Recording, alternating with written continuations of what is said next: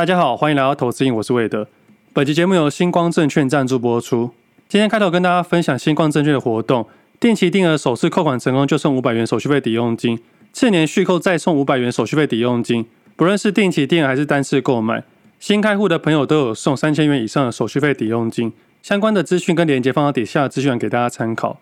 那其实我对于定期定额的好处就是参与市场行情，可以让投资人知道现在市场的行情现在是上涨还是下跌。但是我要必须强调，我认为定期定额要赚大钱的几率比较小。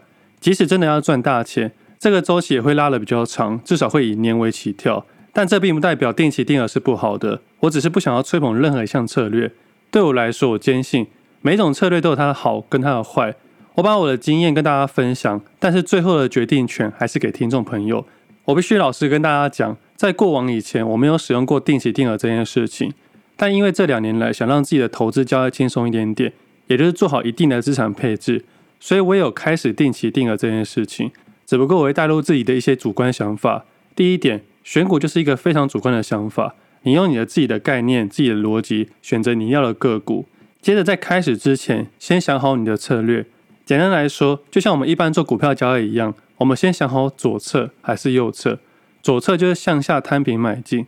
那么在定期定额的过程中，你的平均成本会向下摊平。但是这边要特别说明一下，摊平这件事情并不是百分之百正确，也不是百分之百错误，而是在投资之前就要想好的策略。左侧基本上就是向下摊平，但会设定在一个范围之内；那右侧基本上就向上摊平，也会设定在一个范围之内。摊平有向上，也有向下，这主要是交易的技巧跟策略。我们先来讨论向下的坏行情的定期定额方式，就是把我们的目光放在季对季或年对年的左侧交易，这是用空间换取时间。比如说，向下跌的走势会拉出一定的价格空间，在买进的过程中，我们把我们的预期获利不是放在现在，并不在今年会有表现，可能会放在明年、后年或甚至是大后年的表现。这也像过往说到的。累积资产的过程，那这样买进的投资人必须接受持续下跌或是盘整格局。所以说，这样的方式绝对不能使用杠杆，因为你不知道后面的时间需要等待多久。我们的优势会被空间给拉出来，直到你的部位开始转向右侧的时候，也就是说，你买进的部位整体开始获利时，你可以停止扣款，让原本持有的部位持续让它上涨，但是不增加我们的持股，不把我们的买进成本给往上提高。那我们原本要买进的定期定额的这个金额，我们就可以把这笔资金去扣款另外一个向下买进的一个好股票，或者是好标的都可以。投资人千万不要误以为此刻没有任何的标的可以选择。我还记得一个多月前，我认为当时的市场比较好的选择是日币债券。那目前的债券市场目前回升了五到十 percent 左右。不过当时我又很明确的说，日币我会买进，但是当做旅游去使用。那至于债券的部分，我认为波动度太小了。以我的年纪考量来说，债券不会是近十年我的首选，所以我把我的部位放在个股身上。那个股的右侧选择里面，我从车用、网通、光学、电池、连接器到轮胎，那基本上到今天为止这一个多月来，主要操作右侧个股都是这些个股。那其实以今天来说，四九一五的智深创了历史新高。那这只个股也是当时写在五月份的长文里面的个股。其实我必须老实说，以今天来讲，目前没有什么个股特别想买进，顶多会稍微看一下台湾高铁，因为车用、网通、光学、电池、连接器，甚至是轮胎，都在过往已经买完了。那即使是刚刚提到的四九一五的智伸，也是五月份写的文章，当时就开始慢慢的买进了。那在文章的地方，我特别说明一下，我绝对不会在分享之前先买进，我只会在分享之后，照自己的逻辑慢慢去买进。在分享文章的当下，就是我正在研究的个股。我跟各位一样，都只是在交易市场里面想要获益的其中一人。我没有什么名牌，也没有什么圣杯，但有时候找到一些我原本不会买进的个股，在今年有机会时，我会特别的开心。我觉得很期待，很期待这个不确定性。就好比近两个月一直在观察轮胎类股，其实在上个月已经买完我要的部位了，现在就是在等待。那轮胎类股这个是我觉得很新奇的东西。因为基本上轮胎的销售，我观察了两只类股，在今年初的时候都有调整轮胎的价格。那只要原油不再上涨，那他们毛利率就提升。那再搭配他们主要出口的部分是在大陆跟美国市场，大陆的人民币开始持续升值，美国的美金也持续升值。在他们拿美金跟人民币的状况下，也会对他们的 EPS 带来收益。所以基本上只要美金上升趋势、人民币的上升趋势，或是原油盘整或下跌的时候，都可能对轮胎类股的涨价带来一定的效益。但是我不会对于单一个股有过多的评论，因为如果我看错，还是会随时离场。但是我很享受这种不确定性的感觉，因为只有不确定性的风险，才会有不确定性的报酬。我对套利一点兴趣都没有，就像我对防疫险当初是没什么太大的兴趣。那防疫险这个部分，等下在后面再讨论。那我这样噼里啪啦讲一大堆个股，并不是说要推荐股票，还是要跟大家强调，任何一个时刻市场都一定有派对，但这个派对有没有在你的打击区域内，就要自己去决定。就像前阵子能源类股大涨，我对于能源类股没什么兴趣，所以才把我的目光放到棋子上面。每当我不知道交易什么样的类股时，我就会把我的目光放到指数上面。所以总结来说，我们把每个金融商品当做一个标的，一个标的好，就会有一个标的坏。这个世界上的资金资产都是联动的，就好比现在好像市场上所有的个股都看坏一样，但是市场还是有主流股。那如果市场在此刻没有主流股的时候，投资人就可以缓一缓，等待下一个主流股。所以回到刚刚最开始讲的东西，假设你的个股策略是左侧投资，那你就要持续追踪它的基本面、财报以及未来的展望。那在左侧交易的时候向下买进，直到获利的时候停止扣款。那如果反观是在买进上升格局定期定额方式的投资人，那我们定期定额方式就会向上摊平，也就是买高期望卖更高的操作。但这个操作周期就会比较短，就比较不适合用年对年的操作，只适合做月对月或季对季。但是这样的方式属于右侧概念，周期较短，我倒是不是那么认为可以用定期定额去满足。但是如果你打从心里一定要用定期定额的右侧方式，那么基本上有地方可以提醒各位，你在买进的最新一笔的买入成本不能低于上一笔的部位。也就是说，假设你这次买入一百元，你下次要买入的平均价格就要超过一百元，这样就可以确保你的部位都正在获利之中。那如果买进的价格低于上一次的话，就有可能代表价格正在下跌。你持续买入的话，就会不停的向下买进，这就跟上面的逻辑是相反的。这就违背右侧交易的纪律，两者操作逻辑刚好不同。如果遇到这样的走势，右侧交易人就不可以继续扣关。所以在一开始就把左侧、右侧的概念分清楚。不管你是一笔资金有限的资金去交易，还是定期定额去交易，都要在一开始把你的概念分清楚。那参考的东西就会完全不同。但是我个人还是认为，定期定额只适合在向下买进，用空间换取时间的操作。如果要做右侧交易的定期定额，我认为难度非常高，那倒不如用一笔资金去交易，在有限的资金里面去交易。这边开始讲到有限的资金，我顺便分享给大家，在过去行情非常好的二零二零年跟二零二一年，我一直不停的跟大家分享说，我们都要在有限的资金里面去交易，不要把场外的资金拿进来，因为每个商品都是环环相扣的。比如说，行情好的时候，基本上所有的资产的商品都会上涨。比如说股票市场上涨，那多数的投资人获益的情况下，就会把这个获益的钱拿去买房子，这样房子就会上涨了。假设房子上涨，股票上涨，投资人满满的获益情况下，就会把这个资金去做一些其他事情，比如说买古董、买车子、买一些奇奇怪怪的商品都有可能，甚至把我们的资金转到虚拟货币上面。当然，如果你很了解虚拟货币的话，你把它当做一个投机价差的商品，我觉得可以。但是那个时候，多数人根本不知道什么叫虚拟货币，而是听别人赚钱觉得好赚，就把资金投过去。幸运的话，只是资产的损失，但是有很多人因为交易所的诈骗，所以把你的资金全部挪走。这样的状况真的是得不偿失。所以我说，在有限的资金里面去做交易，第一点，你可以学会停损，你也可以学会停利。那你如果在时候一直不停把资金投进去，不去做一些纪律上的交易的时候，在不小心不如预期或看错的情况下，投资很容易就掉进无限的黑洞里面，无限的循环。所以一直以来，我都认为没有什么无脑投资，每一样的投资方式都要有脑。但我后来发现，很多分享者都会去分享定期定额、无脑跟单，不用去思考。这样的分享方式对于分享者来说是完全安全的。比如说，我教你存股，我教你定期定额，我教你无脑跟单，不用思考。这样的分享的确是安全的，对于分享者是安全的。但投资人要自己小心哦，这样的分享只能让你参与市场，并不一定能让你真正赚到大钱。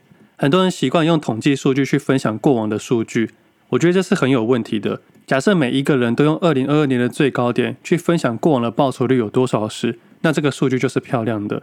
但是如果把这个数据用成二零一五年八月二十四号，或是二零一九年的一月份左右，再用二零二零年的三月份左右，这个数据就不会是漂亮的。但是在那个时间点，没有人会跟你讨论到过往的数据、过往的报酬率。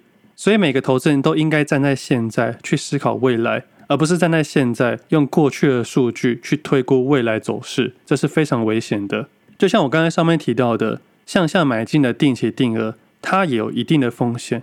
假设价格区间跌到你设定的区间以下时，如果你持续向下摊平买进时，会不会永远都没有上去呢？这是有可能的，这也是向下摊平买进的风险。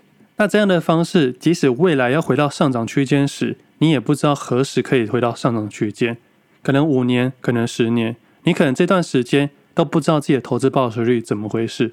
但这十年之间，市场的每一年都还是有市场的股王。每一年都会有拿他的对账单出来给你炫耀，市场的热度已经下降了，但是我倒是不认为是到了绝望，真正的绝望是听到股票都会发抖的状态。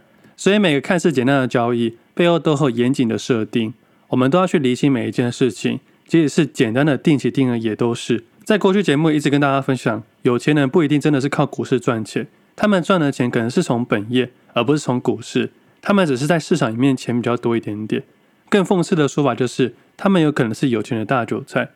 之前一直有聊到一个买几亿几亿的大哥，今年不到半年的时间就把过去两年的全部吐回去了，现在账上就是一大堆未实现的亏损。但也因为这个大哥资产非常多，虽然几亿几亿的数字非常的大，但这个几亿几亿只是他资产里面的一小部分。他自己心中也认为，再套个十年都没有关系，等于他这二十年的资金都套到市场里面。不过他换来的就是市场里面的乐趣。投资人可以去想哦，我们把这个投资跟这个金钱当做生命，但是却有一票人把这个当做是乐趣。但就是因为这样子，我们才有资产重分配的机会。这也是为什么要学习投资理财的目的。听众朋友应该会有印象，在二零二一年的时候，很多很多的长辈都叫你说要投资股票，但是你后来想想，过去几年来这些长辈都跟你说股票很危险，叫你们不要去冒险。但是后来在二零二一年的最高点的附近。这些过往十年不提股票的长辈，都在这时候突然间跟你聊股票，甚至一股脑冲进去冒险。当然，这时候投资人就要提高警觉了，因为过去十年不提股票，不代表他们没有持股，而是很有可能因为他们不想去面对这个未实现亏损，所以他们跟你说股票很危险，现在行情不好，别碰之类的。别人口中的不可能，不代表你不可能，但是也不要认为这个可能相当的容易。那为什么未实现亏损会不停的扩大呢？原因很简单，在我过往的金融业的经验里面会发现。多数人都不想承认自己的错误，也就是说，多数人都对于自己的病识感非常的低。连我自己一开始也犯一样的错误，账上全部都未实现亏损，享受那个已实现停利的快乐。回到刚刚上面讨论到的，市场的有钱人，并不代表他真的会靠股票赚钱，可能他只是钱比较多而已。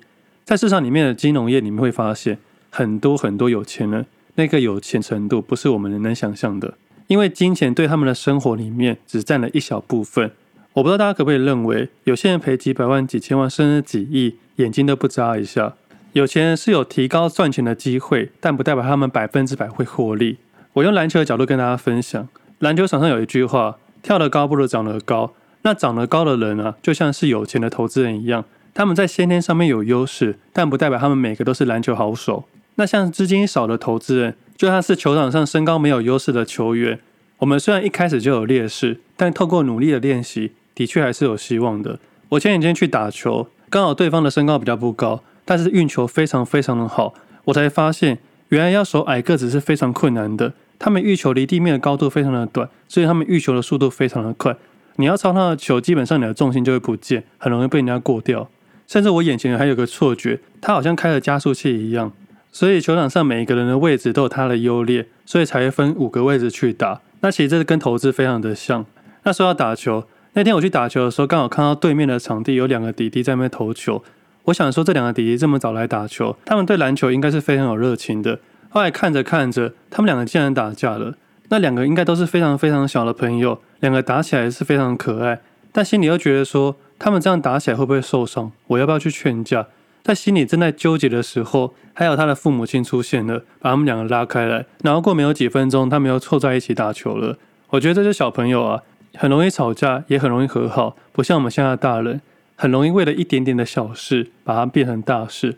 最后回头看看，发现不关我们自己的事，可能就是个话题，可能就是个八卦。投资人要记得，我们每个人的注意力都有限，我们把我们的专心度放在交易市场里面，剩下的时间去打打球都会比较好。那接下来聊一下近期的市场。其实近期的市场，除了那刚刚上面聊到那些主流股市上涨趋势之外，其他大部分的个股都是反弹格局。但是因为这个反弹，让投资人有退场的机会。不管你是五月份、六月份买进的投资人，这一波的上涨走势都是一个非常好调整部位的一个机会。就我自己来说，在上周五的时候，把我原本看错的个股一次全部处理掉，把我的资金空出现金，或是把这些资金持续加码一些新发现的个股，或是那些原本在上升趋势甚至创历史新高的个股，持续去加码买进。这边是右侧向上加码买进。那市场的个股目前都还在上涨趋势，那也没什么特别有趣的事情。所以在礼拜二那一天，七月二十六号的时候。我去超商买咖啡的时候，看到一份报纸，就把它买下去看一下，发现里面特别提到三七四的富采。那这份报纸把它放到一个很大的版面，苹果 Meta 攻元宇宙，传结盟富采，然后并且在下面的小标里面写到，你导入 Micro LED 的技术，合作开发下世代双 R 应用，富采接单将添动能。这样的标题根本没有任何的意义，就是要吸引投资人的目光，用一种很炫炮的名字。就是希望可以吸引到投资人的目光，所以有些媒体时常会被骂，就是因为这样子。其实基本上啊，有经验的投资人应该都知道，这种传啊、拟定啊、可能啊、预估啊、专家学者指出之类的字眼都没有任何的意义。那背后的东西我们可能不是很确定，但是这样的报道就是标准的杂讯。那我看到之后，当天就顺便看一下市场的走势。富采那一天的开盘是开在五十三点八元。最高来到五十五点一元，接着个股就缓缓的下跌，最后个股收在相对低的位置，而当天也报了近期的最大量，交易量来到两万三千九百七十九张，那平常的交易量大概是两千多张左右，所以交易量足足因为这篇报道增加了十倍。接下来的三天，价格最低来到四十八点七元，而这三天外资总共卖了一万一千九百二十张。原本一万一千零九百二十张，大概要花十到二十天，甚至一个月时间才可以卖出去。但是因为这篇新闻，短短只用了三天，就把一万一千多张的部位全部卖掉了。虽然不能判定未来的走势是上涨还是下跌，但是这样的做法绝对是有心人士的做法。所以一直以来我都跟大家分享，不要因为新闻去买进或卖出，因为背后有太多不知道的事情。这短短的三天，价位跟部位。以今天来说，省下超过五千万以上的价差部位。当然，我们去追溯后面的原因，绝对不会有答案。但是想提醒投资人，只要看到这种传啊、你啊、可能啊、专家学者之类的东西，大家就看看就好，不要把它往心里去。当你的交易经验足够的时候，即使是公开资讯观测站里面的讯息，都只能信七成左右。那关于新闻这件事情，大家还记得润泰集团吗？上一集提到的。光是这个媒体在盘中发的这个讯息，就让人家匪夷所思了，甚至可能是意图操纵股价的一个可能性。不过主管机关竟然都没有去查证，但这也是吸引目光的一种方式。那我们再举一个例子好了，在二零二一年的九月三号那天，投资人不知道还记不记得，联电跟奇邦要通过换股合作，一股联电要换零点八七股的奇邦。那联电也表示，基于多年来的驱动 IC 密切合作，所以双方的董事会决定要换股的方式，相互取得对方的股权，想要进一步的加强双方长期合作的策略关系。那新闻基本上当时的状态是全部都认为是好消息，不过在当时我倒是认为这没有什么好消息跟坏消息，只是一种交叉持股的一种策略。不过就如同当时节目上面说到的，它的确吸引到市场的目光跟话题。在这一天以前，联电跟頎邦都是上升趋势，甚至是创了历史新高。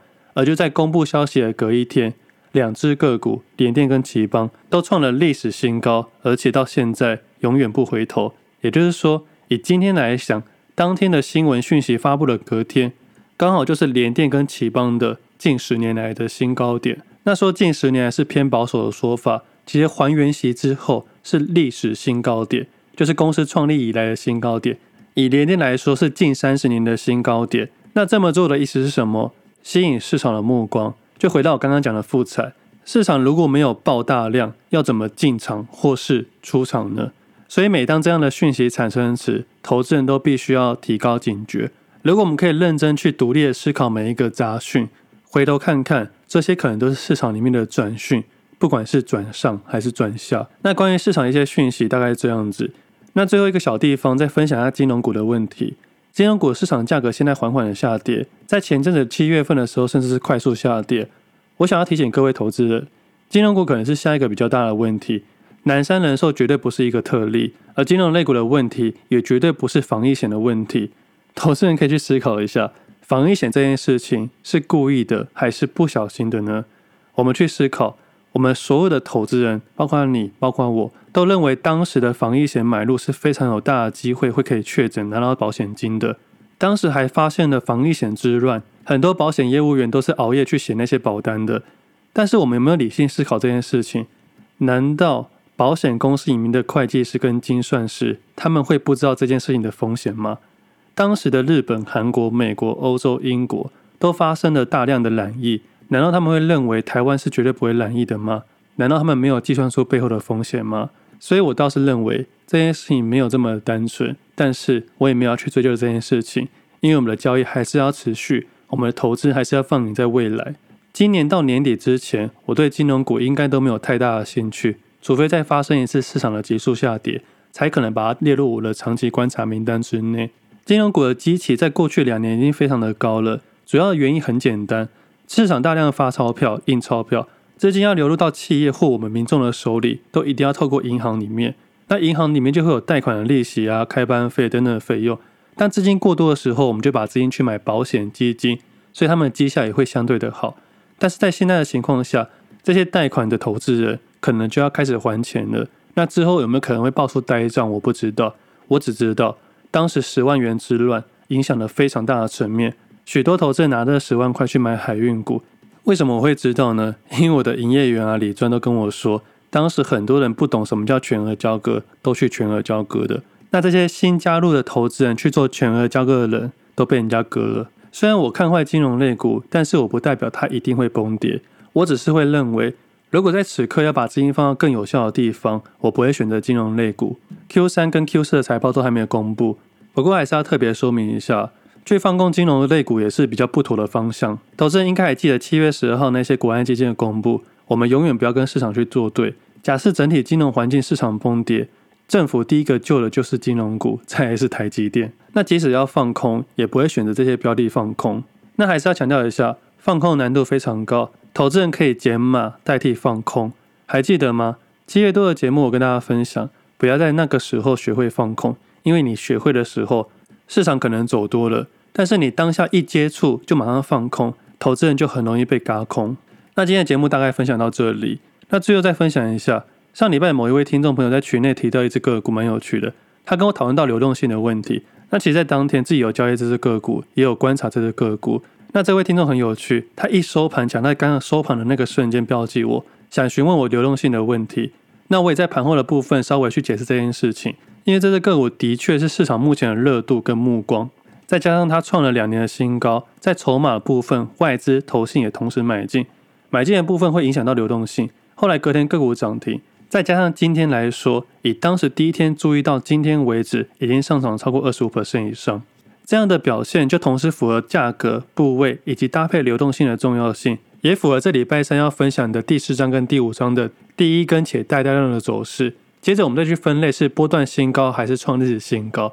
那这只个股是创历史新高的走势。那后天八月三号的时候也会一同分享加码的课程。那这边的内容是有盘中的录影画面，当时的录影是六月十三号，所以已经过了快要两个月左右。投资人可以依照当时的逻辑概念去选择未来的个股，不过这个部分就不先多说了。但是如果投资人在看完第四章、第五章跟加码的部分，如果有任何的疑问，都可以与我讨论。那盘中的观察分享主要是利用一些逻辑找到一些强势的个股。不过投资人还是要注意，如果没信心的投资人只会买一张，这是一件很正常的事情。但是如果这件事情一直重复在你眼前一次、两次、一百次，甚至是一千次的时候，在下一次出现一样的状况，你就会有大幅提升你的信心。那大幅提升信心的情况下，你就可能会觉得很有趣，你也会特别的专注。那如果能特别的专注，投资人才敢下大注。那这个信心程度是没有数据化、没办法量化的，但是心中的期望值，这也是交易市场里面经验的重要性。那我刚好遇到这件事情，就刚好跟听众朋友分享。但是其实我有感受到，对于投资瘾的分享，已经慢慢找到一些跟我一样热情的投资人。那当我们有同样的热情时，我们持续去坚持，慢慢就会提升我们的盘感以及对市场的敏锐度。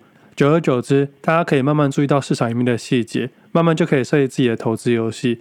如果有一天身边的亲朋好友或长辈想要推荐你个股的时候，你可以很有信心的跟他讲：“不用了，我已经会设计自己的投资游戏了。”那我们今天节目先到这里，我们下次见，拜拜。